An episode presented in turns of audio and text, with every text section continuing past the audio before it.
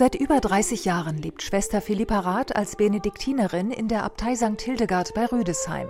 Seither hat sie fünf Äbtissinnen erlebt. Die waren ganz unterschiedlich, aber von jeder kann ich wirklich sagen, dass sie alles gegeben hat für die Gemeinschaft. Also Egozentriker können ein Leitungsamt schlecht ausfüllen, glaube ich. Dem heiligen Benedikt zufolge vertritt die Äbtissin im Kloster die Stelle Christi.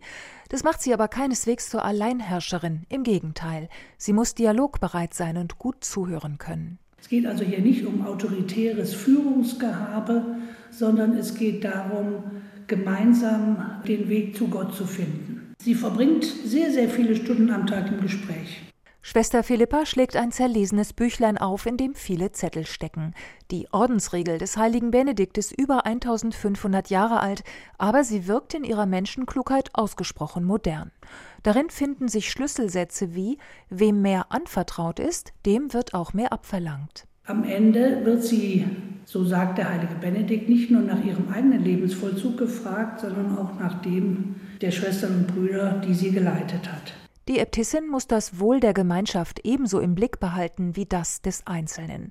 Das setzt eine Eigenschaft voraus, die Benedikt maßvolle Unterscheidung nennt. Nicht alle gleich zu behandeln, sondern jede nach ihren Möglichkeiten. Ausgerechnet ich, dachte etwa Schwester Mirjam, als die Äbtissin ihr ein BWL-Studium vorschlug, weil das Kloster jemanden fürs Management brauchte.